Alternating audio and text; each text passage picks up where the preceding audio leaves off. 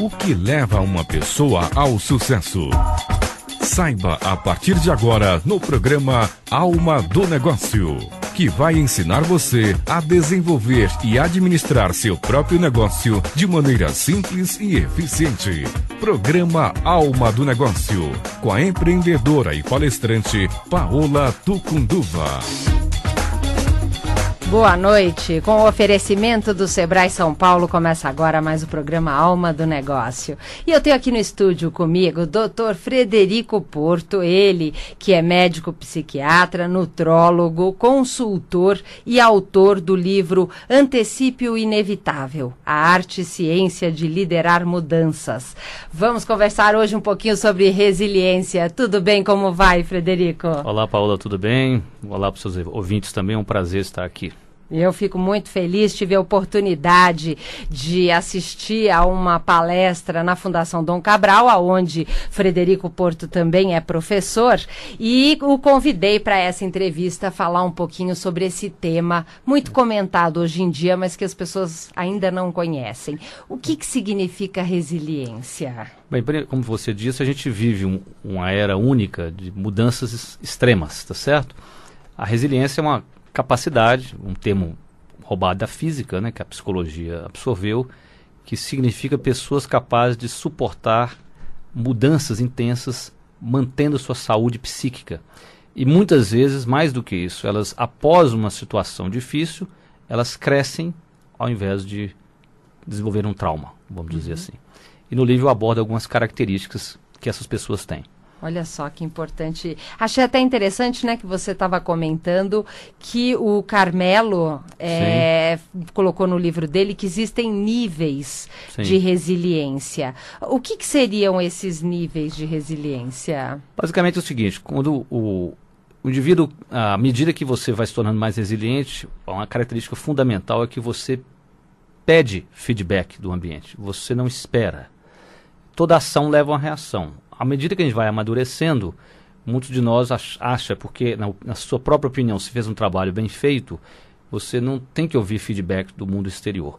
Então, uma das características da maturidade, da resiliência, é que à medida que eu vou me tornando mais resiliente, eu exijo que me deem um feedback, por mais dolorido que ele seja. Porque eu compreendo que o mecanismo de aprender continuamente é um dos suportes para desenvolver a sua própria resiliência. Olha só, muito interessante. Então vamos falar um pouquinho agora Sim. sobre as características então, eu abordo cinco características. Uma eu chamo de ser positivo, que é você desenvolver um otimismo realista. É, não é uma visão poliana da vida, mas diante de um copo d'água você vai ver que pode, ele está meio cheio e meio vazio. Você olha os dois lados. Então, se você tem uma visão realista, é fundamental, porque o, a, a, você tem um ponto, o ponto do otimismo, a visão da vantagem, ela te motiva a se colocar em movimento. E a visão do lado vazio é onde você fica atento aos obstáculos que você pode enfrentar. Então, o primeiro ponto é ser positivo. O segundo, eu costumo dizer que é o foco. É você ter a capacidade de colocar a sua atenção naquilo que você controla. Porque todas as vezes que você coloca a sua atenção naquilo que você controla, você diminui o estresse daquele momento. Então, em qualquer crise na vida, e muitas vezes nós não temos controle nenhum sobre o que está acontecendo, você tem que focar naquela pequena parte que você controla. Isso te dá tranquilidade, clarear, clareia o pensamento, facilita a sua ação. Ah, o terceiro ponto é a flexibilidade.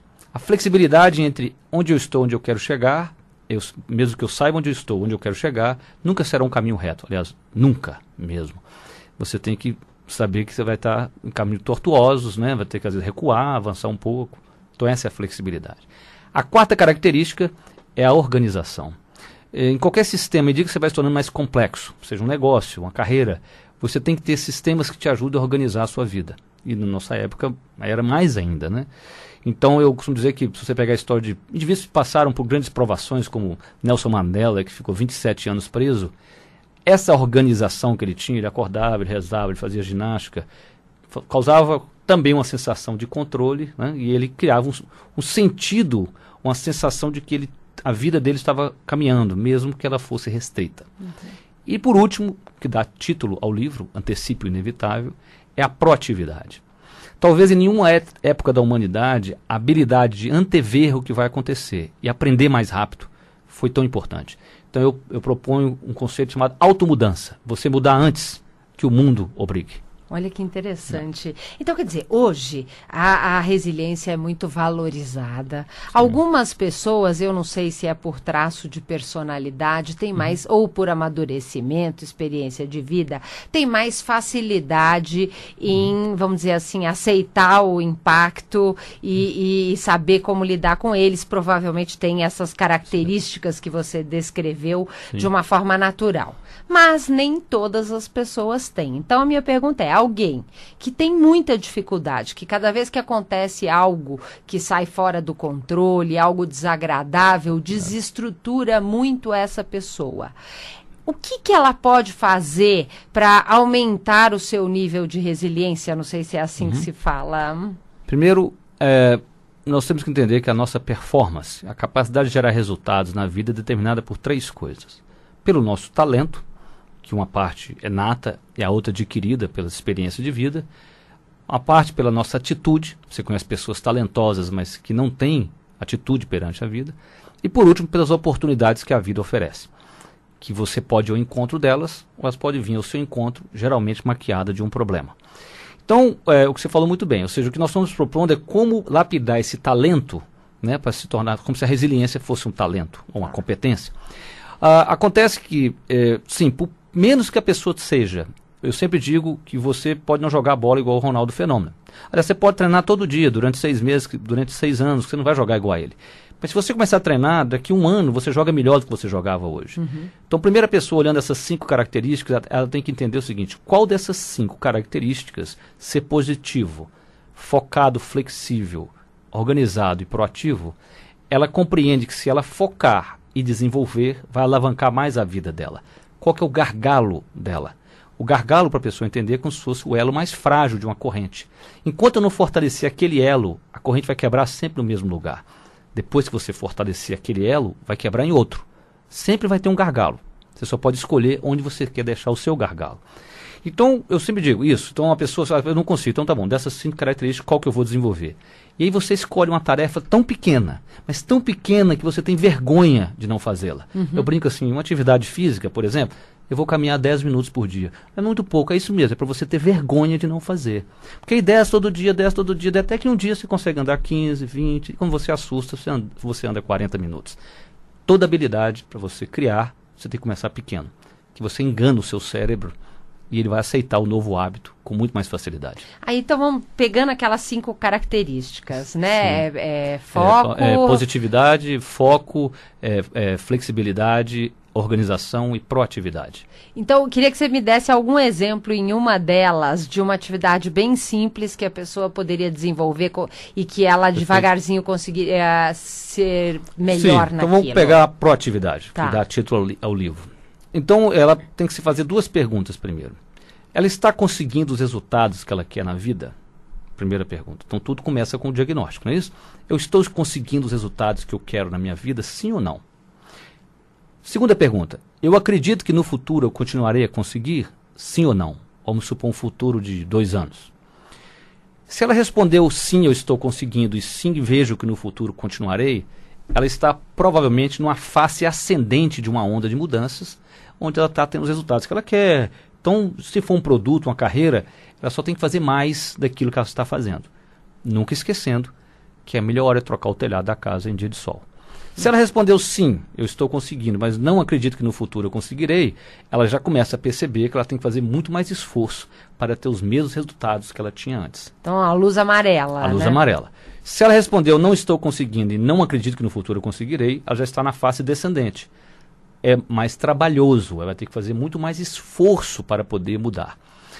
E por último, ela pode ter respondido: Eu não estou conseguindo, mas no futuro eu conseguirei sim. E nós temos duas possibilidades, que aí tem a ver com que ela, como é que ela pode se perceber. Ela pode estar fazendo para se recuperando, ela desceu, ela começou a perder e agora ela subiu e está recuperando. Ou ela optou fazer uma atividade proativa, por exemplo, eu escolho é, não ir tomar chopp com meu amigo na quinta à noite porque eu vou fazer um curso de inglês, tá certo? Então, aparentemente eu estou perdendo minha vida uh, social, social, mas lá na frente aquilo alavanca a minha existência. Então, ele escolheu fazer porque será útil a longo prazo. Todas essas duas ações têm emoções, e é isso que ele tem que ficar atento. Porque a primeira, quando eu faço para me recuperar, a vida tomou de mim e eu tive que fazer um esforço para me recuperar, eu passo por algumas emoções. Eu tenho um, primeiro eu tenho um choque. Falou, opa, eu não, eu não estou conseguindo mesmos, mesmos resultados que antes. A primeira atitude humana é negar a realidade. Você fala, não, é a crise. É porque passou a Copa do Mundo, é o momento do Brasil. Justifica, né? É, Explica. Exatamente. Como a, as perdas continuam, você fica com raiva. A raiva tem um papel muito importante porque ela é. Ela te dá energia para você alavancar a sua vida. E aí você continua, você faz Se uma... você conseguir canalizar essa Isso. raiva como uma energia positiva, porque tem gente que às vezes vão dizer fica parado ali naquela raiva e começa a usar essa raiva mais para angustiar e não usa de uma forma positiva Exatamente, essa você tem energia. que direcionar né? a sua raiva para o que você quer. Aí você faz uma barganha, você abre mão de alguma coisa em detrimento de outra, não é isso? Isso você para ter, tomar o chopp na quinta-feira para fazer inglês, se é uma, uma loja, uma rede de lojas, fecha filiais, o que quer que seja, muda o estoque de produtos, né, a linha de produtos, etc. Aí você fica triste, claro, é um luto. Você não escolheu, você foi obrigado. Lembrando que a tristeza é melhor do que a raiva, porque a tristeza já numa etapa posterior, e após a tristeza você aceita e você entra numa nova onda de mudanças. Quando eu escolho fazer porque será útil a longo prazo, eu primeiro tenho o que eu chamo do otimismo desinformado. A grama do vizinho é sempre mais verde. E todos nós temos esse pensamento para nos motivarmos. O empreendedor acredita que ele vai ser o próximo Steve Jobs. Não tem, tem isso existe, é fato. Todo mundo é assim. Quando você passa para a grama do vizinho, você olha e fala: opa, não é tão verde assim, não.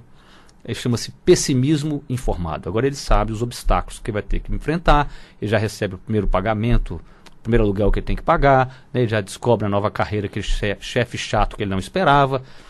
E aí ele tem duas opções. Ou ele continua e aprimora e entra no que chama-se de um realismo esperançoso, para depois entrar num otimismo agora informado, não desinformado quanto o anterior, ou ele pode ter um erro de procurar o culpado. E a pessoa passa a fazer projeções, a culpa não é minha, a culpa é do chefe chato, a culpa é do país que não presta, a culpa é da empresa, como se ele não tivesse escolhas. Então esse, isso é que ele não pode deixar acontecer. Interessante, né? Então, quer dizer, é, é isso- é ter consciência que você tem escolha Isso. para decidir se vai fazer ou não e às vezes é, vamos dizer desenvolver uma habilidade de olhar no que eu tenho controle, né? Exatamente, Assumir uma focar, responsabilidade, né? É, E eu digo no livro que para fazer isso você precisa ficar atento a algumas questões. Eu tenho, eu tenho alguns uns capítulos que eu dedico primeiro a você entender que o aprendizado é contínuo, não é isso? Desde nós tem coisas que a gente não sabe que não sabe, Uhum. é isso? Aí você tem consciência da sua ignorância, aí eu sei que não sei. Aí eu passo a praticar, fico bom, mas tenho- ainda tenho que pensar para fazer. E por último, eu chego num nível que eu não tenho que pensar mais. Então, tudo na vida você passa por essas etapas. E uma característica do aprendizado é a confusão mental. Se você está confuso de um tema, é porque você vai aprender sobre ele. Então isso é um bom sinal. Bom sinal. A pessoa fala assim, eu brinco, ninguém está confuso quanto a como fazer uma neurocirurgia. Quem está nos ouvindo, ou raríssimos casos, ou vai, ou vai ser operado, ou opera. Isso não é um, um tema da vida comum. Então aquilo que você está confuso tem a ver com o seu aprendizado. E para fazer isso tudo, você tem que ter uma energia que te suporte, pessoal. Você tem que saber administrar não é só o seu tempo, porque o tempo é finito. Você tem que administrar sua energia como se fosse um atleta, tá certo? Então você tem que administrar o que você come, por incrível que pareça. Nós sabemos hoje que tem a fadiga da decisão. Se eu decido muitas vezes ao dia sem me alimentar, eu decido pior. Olha Um só. estudo feito com juízes israelenses que julgavam condicionais de prisioneiro.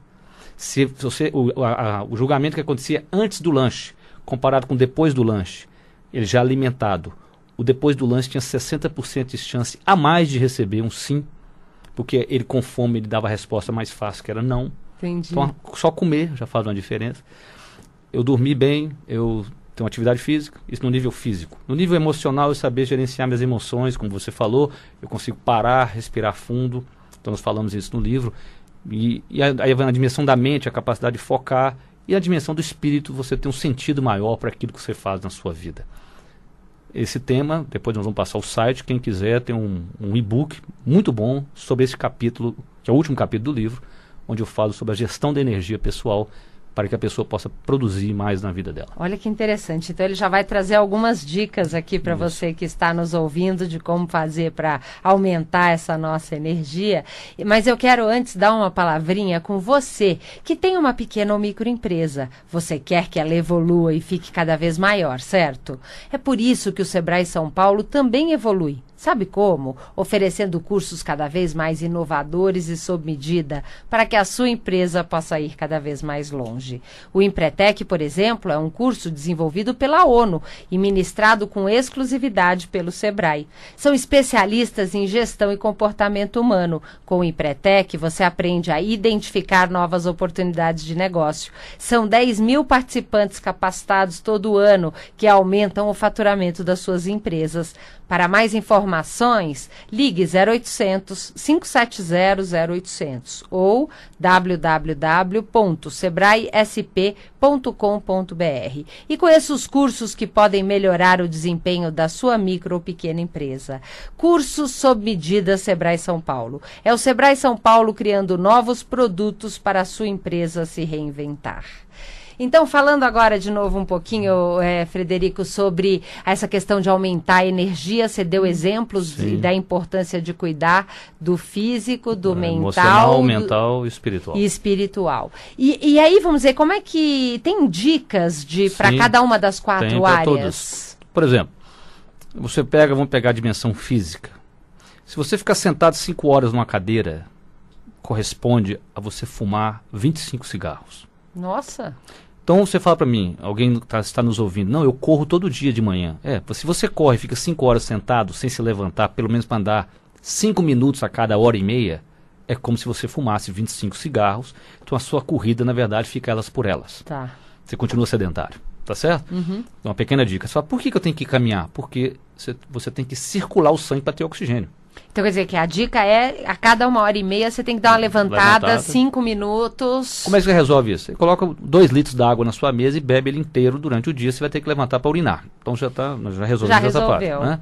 Você tem que comer a cada três, quatro horas, alguma coisa. Você tem que é, é, dormir bem, né? ter alguma atividade física, isso é fundamental. Na dimensão emocional, a pessoa fala assim, mas eu não controlo as emoções. Nós não controlamos o surgimento de uma emoção, isso é verdade. Igual o coração pulsa, o cérebro produz pensamentos e emoções. Então, a emoção vem, mas nós controlamos a duração de uma emoção, a partir da nossa respiração. Então, se a pessoa tiver consciência da respiração dela, eu brinco com meus clientes, se você todo dia no trânsito, indo ou voltando do trabalho, praticar, puxar o ar e soltar ele prolongadamente, porque quanto mais prolongado for a expiração, mais você relaxa, você passa a desenvolver uma capacidade que depois de seis meses você é um Jedi, é um mestre. Tá Olha que interessante. Então quer dizer que o simples fato de fazer um exercício de é inspirar e expirar lentamente, Exatamente. com constância, e o ideal é quantas vezes por dia um Não, se ele treinar, como esse? Ele treinar 10 minutos por dia, tá feito. Se ele tem uma reunião tensa, porque a pessoa te fala assim, não, Paula, eu relaxo correndo à noite. Tá bom. Eu quero saber como é que você tira a sua atenção na hora da reunião, antes dela, logo após. Uhum. Você tem que prestar, prestar atenção na sua respiração. Então isso não é místico, isso é ciência pura. Tá. Na dimensão mental, eu sempre sugiro que as pessoas façam o mínimo possível de multitarefa. A multitarefa, se nada interferir, só ela, aumenta em 50% o tempo de conclusão de qualquer atividade que você esteja fazendo. E na dimensão mental, a gente propõe fazer uma reflexão sobre os valores, o que é importante na vida. No espiritual, você fala, desculpe, né? A desculpe, reflexão sobre os valores. Exatamente, no espiritual. Ah, além disso, a gente aborda, seja, de posse dessa energia, eu vou lidar o tempo todo com resistência a mudanças, tanto em mim mesmo quanto na minha equipe. Como é que a pessoa pode entender a resistência à mudança? Primeiro, a resistência à mudança, nós temos que entender o seguinte: a mudança tem ganhos e perdas, concorda? Uhum. Então, a primeira compreensão é assim: o que, que eu ganho de mudar? Então, eu falo assim: não, se nós fizermos essa mudança aqui na empresa, vai ter essa, essa, essa, essa vantagem. Beleza. Mas a pessoa começa a pensar assim: o que, que eu perco de mudar? Você perde alguma coisa. É verdade. Tá? E aí eu penso assim: então o que, que eu ganho de mudar? O que, que eu perco de mudar? Mas o que, que eu perco se eu não mudar? Assim, se você não mudar, você vai perder seu faturamento e tal. Mas tem um quadrante que é muito esquecido, que é o que, que eu ganho de não mudar. O que, que eu ganho de ficar onde eu estou? E ele existe. E se você não compreender esse, que é o quadrante mais subjetivo, mais inconsciente que todos nós temos, o que, que eu ganho de não fazer a mudança. É isso que te amarra nesse te amarra, estágio. Te auto-sabota continuamente. Então, para entender isso, eu proponho um modelo que é o seguinte: numa equipe. Você tem que, ter, você tem que olhar três coisas. Primeiro, se você concorda ou não que haja um problema. Pode ser que a pessoa tenha uma resistência porque eu acho que tem um problema, ela acha que não tem problema algum. Eu falo, não tem um problema, eu estou antecipando um problema e ela não percebeu ainda. Pode ser que nós concordamos que exista um problema. Eu falo que o problema é A, a outro, o outro fala que o problema é B. Então a gente concorda que tem um problema, mas ele discorda qual que é o problema. Tá. Tá bom, aí vamos supor que. Vamos continuando. Então tem o um problema, eu tenho que é, concordar com a existência dele, eu tenho que concordar que é o mesmo problema, eu tenho que concordar com a solução. Pode ser que nós concordamos que o problema é A, mas você quer uma solução C e eu acho que tem que ser D. Uhum. Então, outra resistência. E por último, nós podemos concordar no problema, na solução, mas você acha que ela tem que ser implementada de uma forma e eu acho que ela tem que ser implementada, aquela solução, de outra forma. Então, se você entender se o, a resistência está no problema, na solução ou na implementação da solução, você direciona a sua conversa para o gargalo da resistência, o que facilita dar o diagnóstico. Quer dizer, se eu conseguir, se, eu, se estiver no problema, se a gente pelo menos Isso. alinhar e concluir que o problema é esse mesmo, Sim. eventualmente não é o A ou o B, mas a gente chega num consenso que o problema é o C, que é uma isso, mistura de A e B. Uhum. Aí você tem mais chance de ter menos resistência e conseguir isso. efetivar a mudança necessária. É porque você explicita qual que é a resistência. Uhum. E aí você tenta arguir logicamente, porque é, é, a gente tem que entender o que, que é uma opinião de um fato eu posso pensar que tem um problema e a, e a, outra pessoa acreditar que seja um outro problema, mas pode ser opiniões, nenhum é baseado em fato. Fato é o seguinte, eu te falar, esta cadeira é amarela. Isso é um fato se ela for amarela. Opinião é eu te falar, é uma cadeira confortável. Isso é uma opinião.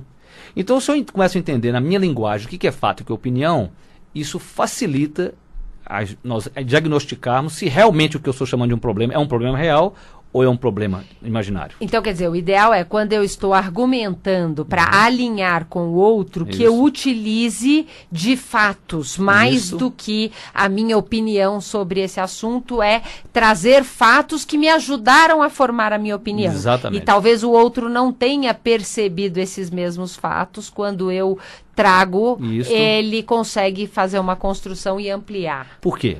Porque o ser humano pula para a solução. Nós não gostamos de analisar o problema. Então vamos dar um exemplo. O ouvinte que está nos ouvindo, ele tem um problema, chega a uma conclusão que deve baixar o preço do seu produto para conquistar mercado. Aí você pergunta, como você chegou a essa conclusão que este é o problema, o preço? Aí você pode fazer várias perguntas. Será? Eu já estive com um cliente com isso. Aí eu pergunto assim: por que, que as pessoas que ainda compram de você nesse preço, por que, que elas compram já que você está achando que é caro? Ponto.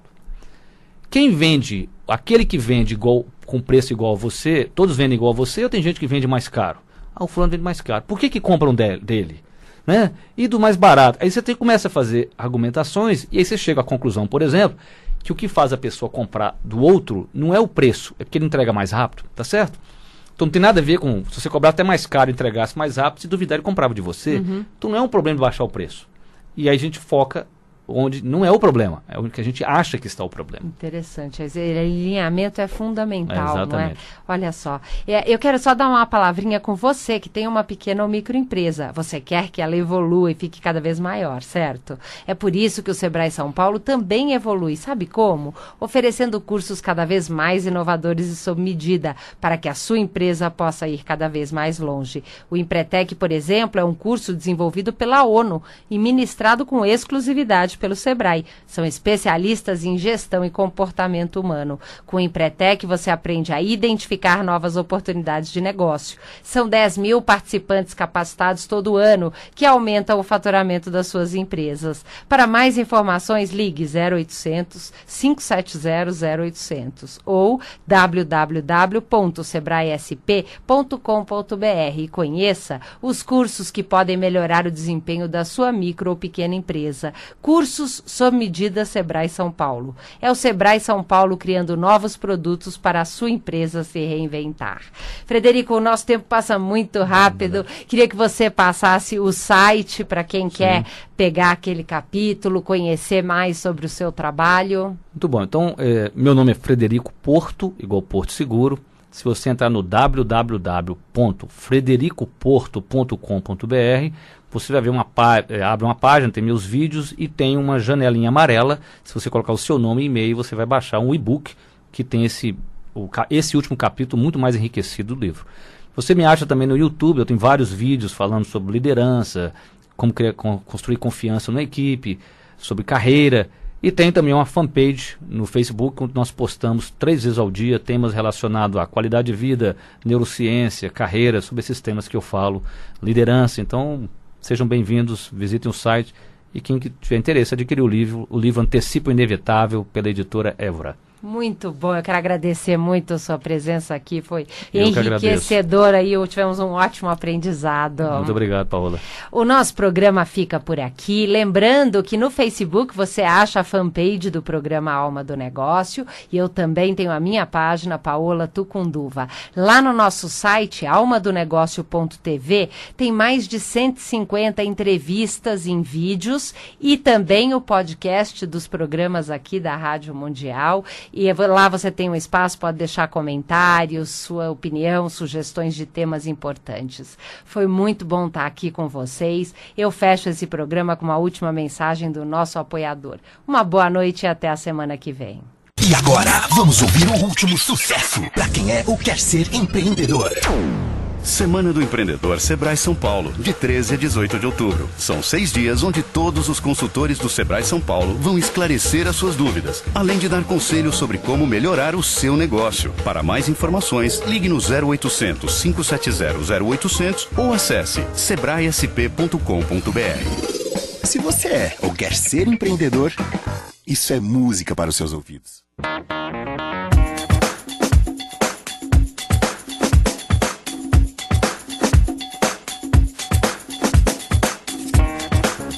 Você acabou de ouvir na Mundial programa Alma do Negócio com a empreendedora e palestrante Paola Tucunduva.